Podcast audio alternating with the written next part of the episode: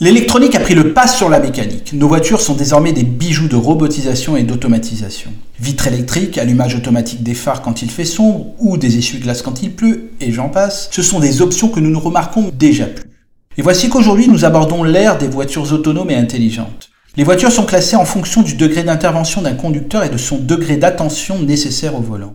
Le niveau 0 correspond à une voiture classique, sans aide particulière. Tous les aspects de la conduite doivent être pris en charge par le conducteur, y compris la réaction au danger. Le niveau 1 peut se résumer à la conduite sans les pieds. Le conducteur est assisté par un ordinateur de bord qui gère la vitesse ou la direction comme un régulateur de vitesse adaptatif qui contrôle automatiquement l'accélérateur ou le frein.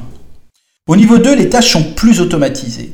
C'est le niveau toujours sans les pieds mais sans les mains non plus. Beaucoup de constructeurs proposent désormais des dispositifs d'assistance pour se garer ou avancer doucement dans les embouteillages. Au niveau 3, la voiture est dite semi-autonome, qu'on appellerait donc sans les yeux. Le conducteur peut alors lâcher complètement le volant et les pédales, même si toujours là, il doit être capable de reprendre la main à tout moment. Les niveaux 4 et 5 sont les niveaux des voitures autonomes. Au niveau 4, c'est le niveau d'autonomie qu'on appellerait sans le cerveau, où on peut dormir, lire ou regarder la télé, mais on reste quand même aux commandes. Tandis qu'au niveau 5, il n'y a tout simplement plus de volant. Alors à vous entendre euh, Stéphane, la réalité a rejoint déjà donc euh, la science-fiction et donc bientôt euh, nous allons disposer tous donc de ces fameuses voitures sans conducteur.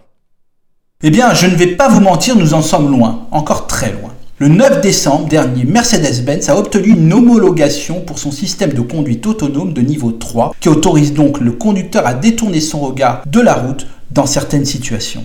Le constructeur est ainsi le premier groupe automobile mondial à avoir reçu l'autorisation de commercialiser des véhicules hautement autonomes. Toutefois, de préciser que cette autorisation ne s'appliquera que là où la législation locale l'y autorisera. Le constructeur allemand affirme que les premiers clients pourront acheter dès le premier semestre 2022 en Allemagne des Mercedes classe S équipés de cette nouvelle technologie. Entre-temps que toutes les marques sortent leur nouveau modèle, les niveaux décrits progressent. Par exemple, pour le niveau 2, des systèmes intelligents de freinage vont être installés pour ramener les temps de réaction à quelques dixièmes de seconde. Vous le voyez, la route est encore longue car il faudra attendre un renouvellement de tout le parc automobile par des véhicules de niveau 3 au minimum pour une optimisation de la circulation accompagnée d'un renforcement de la sécurité routière.